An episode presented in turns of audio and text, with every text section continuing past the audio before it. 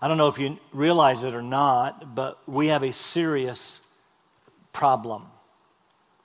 Over the past several decades, end times prognosticators, date setters, and prophecy mongers have told us that all of the signs are in place for Jesus to return at any moment. In addition to wars and rumors of war, in addition to earthquakes and famines, in addition to false Christs and the persecution of believers, there is also the fact that Israel became a nation in 1948, the first time since 70 AD. Holy matzo balls, Batman. I could have said gefilte fish, but whatever. We have been told this all certainly fulfills the prophecies concerning the regathering of Israel right before his return. Uh, it's the parable of the fig tree. This generation will not pass away until all is fulfilled. People got pretty excited about it, but 1948 till 2017 is about 70 years, almost two generations, not one. So we have a problem, you see. The return of Christ appears to be on hold. What we do, what we need to do is we need to rebuild the temple. If it wasn't for that doggone dome of the rock built on the Temple Mount, we could proceed with the end of the age. In fact, it was circulated some years ago that the stones for rebuilding the temple were numbered and stored in the basements of Kmart around the country. I wonder what Publix did with ours.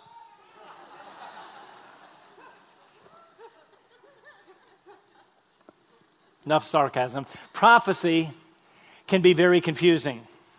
Much of the time, the truth is we don't understand it until after it happens, uh, when everything, all the pieces fall into place. Very confusing. We, we have been in the Olivet Discourse for a couple of weeks now, a, a passage that has caused much confusion and indeed controversy through the centuries. As I shared last week, we've been told for years that all of the signs are pointing to the end being right around the corner, and that may well be. But the problem is the supposed signs we've heard about all of our lives aren't really signs at all. I've been trying to encourage us not to get overly carried away with current events, not to assign dates, not to be carried away by end times prognosticators who continue to whip people, believers, into a frenzy, assigning current events to scripture passages. You see, the truth is, predictions come and go, dates come and go, speculations come and go, current events come and go, credibility, ours, comes and goes. I'm going to caution us not to get sidetracked not to get involved in silly speculations. Rather, since no one knows the day or the hour, to continually be prepared for the coming of our Christ. I hope that after the last couple of weeks, your byword, even if you didn't know it, has become Maranatha, which means, O Lord, come. The truth is, we saw that wars and rumors of war, earthquakes, famines, even persecutions must take place, but the end is not yet. Seem to have forgotten to read that part. They must take place, yes, up until the destruction of the temple, but even through the church age, the time extending from Christ's ascension to his return. They are here because we live in a broken world. It doesn't work right. But these are simply birth pangs to make us long for the end. We're, we're told to be prepared, to, to be on our guard. These things are going to happen. When you hear of them, he's, he's told us, don't be frightened. It's not, it's not yet the end. So then, what portends the end? It's a good question. We remember well the context by now. It's Tuesday of Passion Week. Jesus has done battle with the bankrupt spiritual leaders of Israel. His cleansing of the temple, his cursing of the fig tree have, have been overt symbols that that old system of law and sacrifice is about to come to an end. We, we remember, for example, that when Jesus died, that the veil of the temple uh, that, that, separated people um, uh, from the most holy place, the very presence of God, the, the veil was torn in two from top to bottom, signaling the way has been opened into his very presence. We understand, of course, that that came through the death, burial, and resurrection of his son Jesus. So, Jesus has made it clear that the old economy is over. Actually, better said, it finds its fulfillment in his perfect life, in his death, and in his resurrection. And, so the temple, with its impressive architecture, ornate fixtures, and, and, and blood sacrifices, is done. In fact, not one stone will be left standing on another. What in the world are you talking about, Jesus? When will these things happen? That is, when will the temple be destroyed? Last week, we, we saw that when we compared Matthew's account, that the disciples also asked a further question What will be the sign of your coming in the end of the age? Now, they thought that those two things, the destruction of the temple and the return of Christ, had to be one event. They weren't. The destruction of the temple happened in 70 AD, and we're still here eagerly awaiting his return. And along the way, we've seen these events happening around us to remind us he's coming. They make us, in fact, long for his coming. Wars and earthquakes and famines and persecutions, they're always going to be here. They're the beginning of birth pangs. They've happened since the beginning, will continue until the main event when Jesus comes back.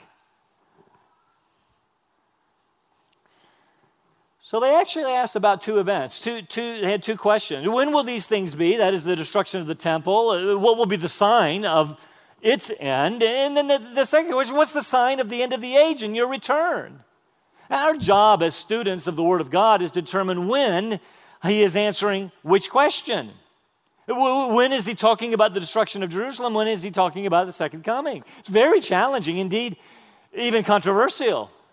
Uh, even among evangelical, Bible believing, faithful believers. I, I demonstrated last week that I have a number of very good godly commentaries who can't agree on this passage. And so, if they can't agree and you find someone who disagrees with you, you know what? They might be wrong, but you might be wrong. Don't be arrogant. Now, again, Jesus said these things that we looked at last week, these birth pangs, are going to happen, but, but don't be frightened. They, they, aren't signs. going to be around. Be on your guard. Endure to the end. That is the end of your life. But, but, but now we get to verse, well, we get to verse 14 of the discourse, and, and Jesus seems to change his tune just a bit. I think you'll see what I mean. Look at Mark 13, verses 14 and following. But when you see the abomination of desolation, what's that? Standing where it should not be, let the reader understand, then those who are in Judea must flee to the mountains. The one who is on the housetop must not go down or go in to get anything out of his house. And, and the one who is in the field must not turn back to get his coat. Woe to those who are pregnant and those who are nursing babies in those days. Pray that it will not happen in the winter. For, for those days will be a time of tribulation such as not yet occurred since the beginning of the creation which God created until now and never will. Unless the Lord shortened those days, no life would have been saved. But for the sake of the elect, whom he chose, he, he shortened the days. And, and, then, and then if anyone says to you, Behold, here is the Christ, or Behold, he is there, don't believe him. For false Christs and, and false prophets will arise and show signs and wonders. They'll even do amazing things in order to lead astray, if possible, the elect. This, sounds this sounds ominous. But take heed. Behold, I have told you everything in advance. You, you see, he's changed his tune. In the, in the first few verses of the discourse, Jesus clearly des- describes life as it's going to be, not only before the destruction of the temple, but again, I think through the church age, these things must be. In a sense, he says, be prepared, but, but don't worry about it. When you're persecuted, don't worry. The Holy Spirit will, will give you what you need to say. It's going to be tough, but, but endure. Now, in answer to the question, what, what's the sign that we should be looking for? He says, but, and he switches. And when, when you see the abomination of desolation standing where it should not, there, there it is. That's the sign. Now's the time for action, not fear, mind you, but, but action. Again, notice the difference in tone. When you see it, those in Judea, you got to flee to the mountains. If, you, if, you're, if even you're on the roof, don't even go into your house. Get out of there. If you're out in the field and, you, and you've left your cloak, your outer garment at home, don't even go back into the city to get it. Flee. It's time. There's a new sense of urgency here. What is Jesus talking about? Is it the destruction of the temple? Is it the end? Or is it both? Uh, you, should know there is some disagreement here. I know that's shocking. Depending on how you interpret the Olivet Discourse. Uh, just so you know. Uh, most of my commentaries, all but one actually, see Jesus talking about the destruction of the temple at least through verse 23, which is the passage I just read. If that is the case, and I frankly believe that it is, we need to ask and answer some questions which form our outline this morning. I need to let you know as we jump into this, this is going to be a lot of technical teaching, all right? You just read it. What am I going to say about it? I was kind of eager to see myself. So let's ask some questions. What and when was the abomination of desolation? Well, why this command to flee? I mean, he's been telling them to endure. Why do they flee now? And what is this reference to the tribulation? Cue ominous music. Well, What is this shortening of the days? And finally, what does this say to us as believers today? Let's begin with this abomination of desolation. It's a rather interesting phrase. Notice my version on the screen has it in all caps, which indicates that it is a quote of the Old Testament. Uh, Matthew even tells us where, when he writes, same parallel passage, therefore, when you see the abomination of desolation, which was spoken of through Daniel the prophet, standing in the holy place, that is the temple, flee. So, so, so, clearly, this obscure phrase, abomination of desolation, is found in Daniel, specifically three times in Daniel 9 and Daniel 11 and Daniel 12.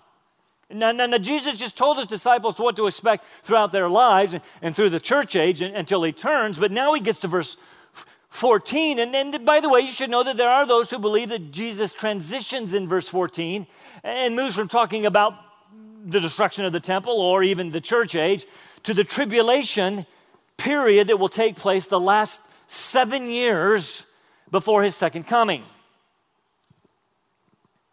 There is an intricate system called dispensationalism, which involves a complex integration of the book of Daniel with Mark 13 and in Matthew 24 and, and the book of Revelation. So it is said in verse 14, where Jesus talks about the abomination of desolation, we have now fast forwarded to the tribulation when the Antichrist breaks the treaty with Israel midway through the week and then defiles the temple. The, the, the challenge, of course, is why I began with the illustration I began with the temple would need to be rebuilt. Might be. I'm not saying that won't happen. In fact, if you find yourself a dispensationalist holding that position, that's fine. There are other passages like Daniel 9 that seem to refer to a literal seven year period called the tribulation, also called the 70th week of Daniel, if you've ever heard that before.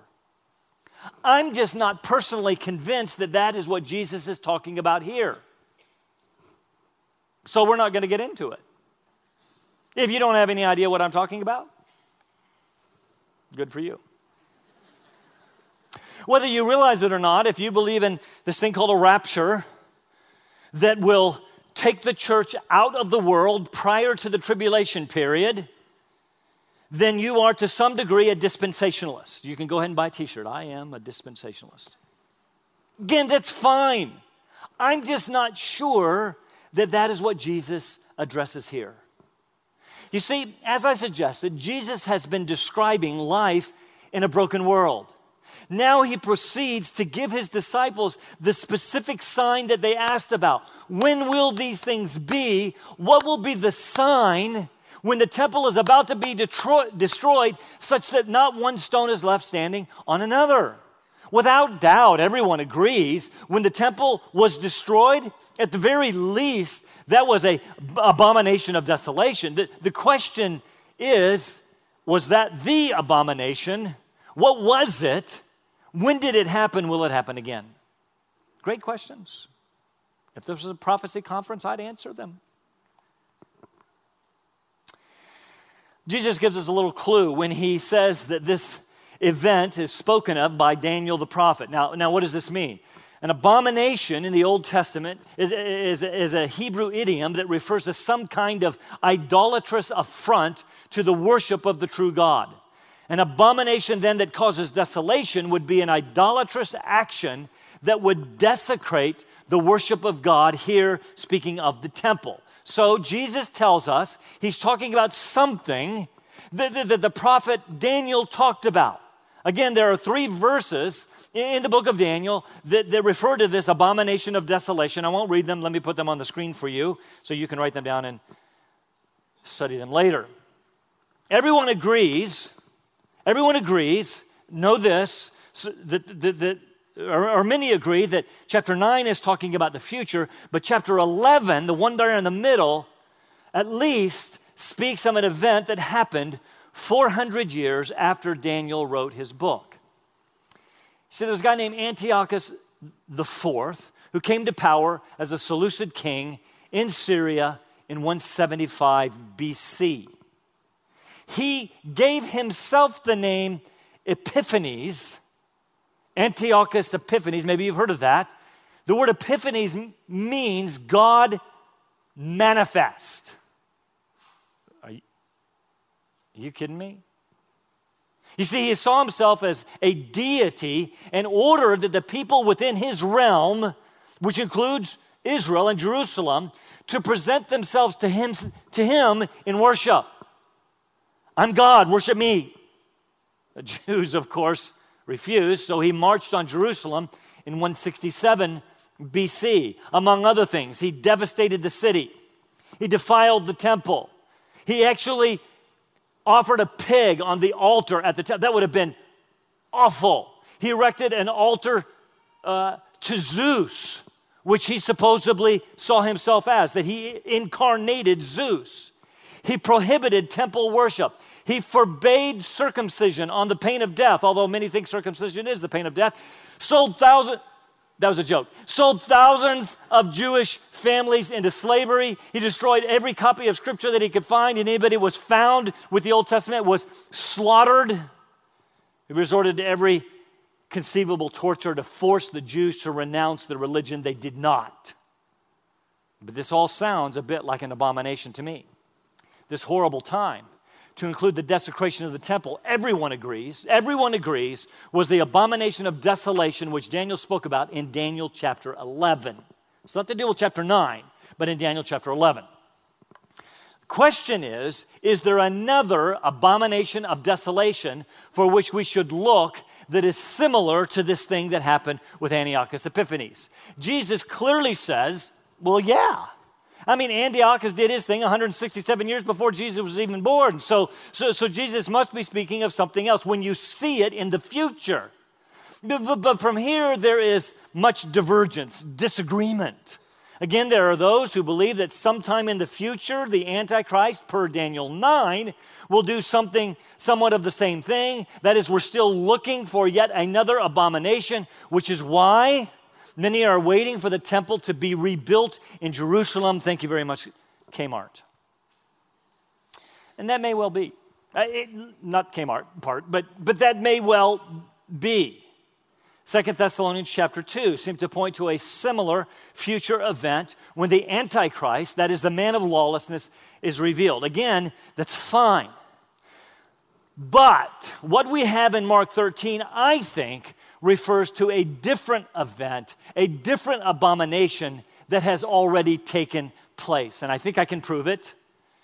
In the parallel passage, you see Matthew talks about it, Mark talks about it, and now we haven't looked at this one yet. Luke talks about it in Luke 21, and we read these words.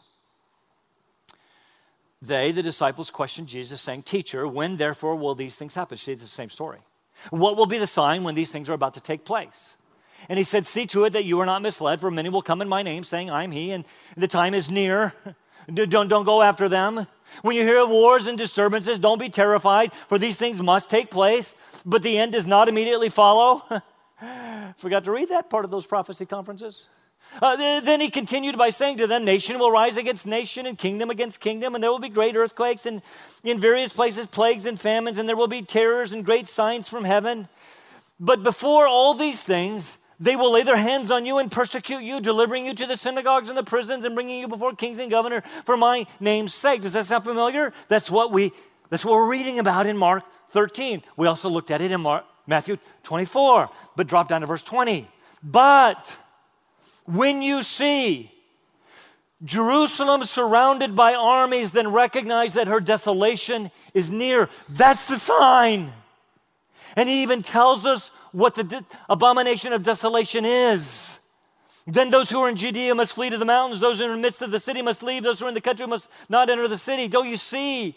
Jesus tells us what he's talking about. He gives us the definition of the abomination in verse 20. When you see Jerusalem surrounded by armies, when did that happen? You've heard me say it dozens of times. In 70 AD, when the Roman general Titus Vespasian laid siege to Jerusalem from April to September, five month period of time of that same year.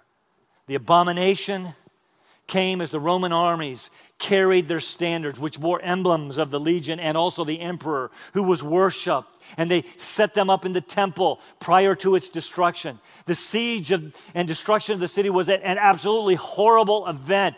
It slaughtered over a million Jews. During the siege, there was famine, disease, savagery, too brutal to even name, to include cannibalism. And there was, of course, death. Jesus is saying, backing up to verse 5, there will be terrible things that are going to happen before this destruction. In fact, it's going to happen, I think, throughout the church age. But listen, there's going to be one great big awful thing that will that will uh, that's going to be called the abomination, and that is the destruction of Jerusalem. He doesn't tell us when it will happen, but he does tell them, you'll know it when you see it. Makes me pause and wonder when it happened, when they saw these armies, the Roman army, army surrounding Jerusalem, when they saw this sign, don't you suppose the words ring true, especially for believers? Maranatha, even so, come quickly. Jesus says, when you see it, when you see the army surrounding Jerusalem, here's what you need to do. Which brings us to the next question. The next will go much more quickly. Flee the abomination of desolation to come. I'm not going to spend a lot of time on this, but it's obvious. He was talking about the generation who was living then. You see, some 40 years later, the destruction did come. When you see that, it, that is about to happen, when you see the armies flee, but, but, but, but wait, wait, aren't we supposed to endure persecution? Yes, you are, but this isn't persecution. This is wholesale political slaughter, and Jesus is warning, even protecting the elect. When you see it coming, Jesus says, exercise haste. Tribulation is upon you. Though those in Judea, since that's where the armies are going to march, flee to the mountains. If you're on the housetop, which for them was like their outside decks, don't waste time coming back into the house. Run down from the housetop of your outside stairs, which most of them had. If you're in the fields and, and you left your cloak at home, don't even take the time to go back in. Don't go back to the city. He says, Woe, or alas to those who are pregnant and nursing babies. If you're carrying a baby on the inside or the outside, eh, that will make it much harder. Pray that your flight won't be in winter. Winter will be cold. The wadis or the stream beds, which are normally dry, will be filled with water, making your flight more terrible. It didn't happen in winter, by the way. He finishes with these terribly ominous words Flee, for those days will be a time of tribulation, such as has not occurred since the beginning of the creation which God created until now and never will. Now, people, in fairness, read that verse and say, and never will, and they go, see, that's got to be something that's really, really awful. It's got to be the tribulation at the very end of time, and that may be. I want to acknowledge that. Some of you immediately think, well, what about Stalin, who killed an estimated 20 million Jews, or, or Hitler, who, who, who, who killed 6 million Jews in the Holocaust? Wasn't that w- worse? I would suggest not in terms of mere percentages. Almost all in Jerusalem were killed, and, and not the same in terms of brutality. It was an awful ab- event. Histor- historians tell us that the Romans actually ran out of wood for the crosses they were building as the streets were lined with crucified Jews. So Jesus warns them when you see this coming, flee He's, remember, he's talking about the sign. When you see this one, not these other things everybody wants to talk, when you see this one, flee. Again, some want to see this referring to a future tribulation. It could be what's called a double reference the time of the destruction of Jerusalem and the time of the tribulation at the end. It very well could be that. But, but we can all be sure that it at least refers to the destruction. And notice, for the protection of his elect, the days will be shortened which poses the question who are the elect? He tells us those whom he chose. Is that, is that believers? That is, is that the church? He chose them. Is it, the, is it the Jews? He chose them. Or is it believing Jews? Lots of discussion. But he's talking to his disciples, and the elect in the New Testament are primarily believers. For the sake of the elect, believing Jews, he shortened those days.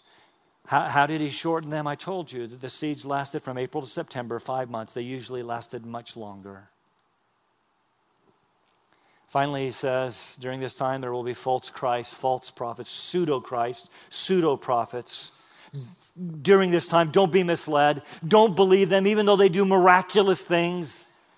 He, he said that, remember, to begin the discourse. This is called an inclusio. He, he began in verse 5 with false Christ. He ends this section with a reference to the false Christ again. They will seek to lead people astray, even the elect, if possible. You know, I love that. You see, it's not possible because they belong irreparably to Christ.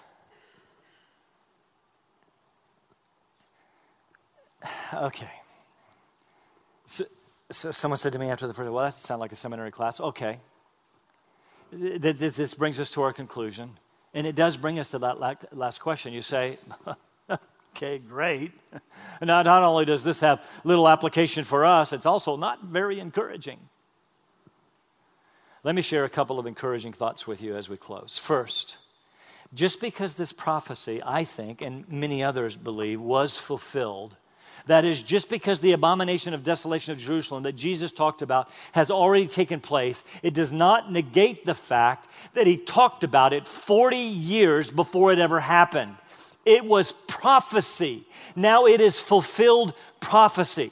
Listen, the, the, the disciples were, would have been left speechless. No one in their right mind would have ever prophesied the destruction of such a magnificent structure as the temple. Not one stone left standing on another. Are you kidding me, Jesus? You bet. And it happened just like Jesus said it would, which means we can trust that the other things that he prophesied in this discourse will happen as well. You see here, here's the principle. Fulfilled prophecy is in the scripture is solid evidence that we can trust yet unfulfilled prophecy. It's going to happen. So when he says he's coming back, you can take it to the bank. Let me be clear. If Jesus accurately prophesied the rise of false Christ, wars and rumors of war, earthquakes and, and famines, and the persecution of his followers, and if he accurately foretold the destruction of Jerusalem, then we can trust the rest of the discourse. That is next week, when he says, immediately after the, that tribulation, the sun will be darkened, the moon will not give its light, and the stars will fall from the sky, and the powers of heaven will be shaken. As unlikely as all of that sounds, we can believe it. And when he says, then they will see the Son of Man coming on the clouds, which, by the way, was also prophesied by Daniel, we can believe it. And when he says that the elect, that is you and me, will be gathered from the four winds, from the farthest ends of the uh, earth to the farthest heaven, we can believe it. No matter how bad the road, road signs get along the way, no matter how awful it is to live in this fallen planet, we long for the coming of Jesus. He will come back. He prophesied his, this destruction, and he prophesied that he's coming back. Mark it down, he will. I don't care, it's been 2,000 years. So what? Don't miss, finally, that he will take care of his elect. In this warning, Jesus cared for his disciples and future followers. There is evidence, historical evidence, that Christians fled Jerusalem to safety in 68 AD midway through the rebellion. The rebellion started in 66, it culminated in 70. They left a full two years before the fall of Jerusalem. How did they know to leave? Jesus said to. The church historian Eusebius records that many other Christians were even permitted to leave in 69 AD after the Roman armies had surrounded Jerusalem. They went to a place called Pella. The point is, Jesus forewarned them, and it unfolded just like he said it would. Will it happen again in the future, just like this with this guy called the Antichrist? I don't know. Possibly, probably. I'm still trying to figure that out. And if I ever do, there will be somebody who disagrees with me then. Here's the point He takes care of His elect, and He will do so when He comes back. So be prepared. That's the point of the discourse anyway. He's coming back. And mark it down. He's coming back for you. Let's pray.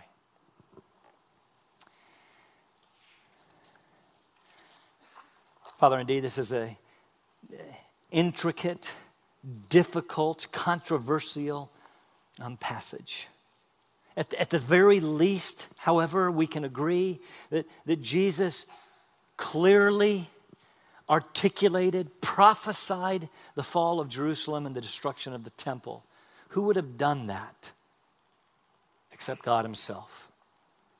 Thank you that we can trust the words that He, that he spoke and that He still speaks to us through your eternal word.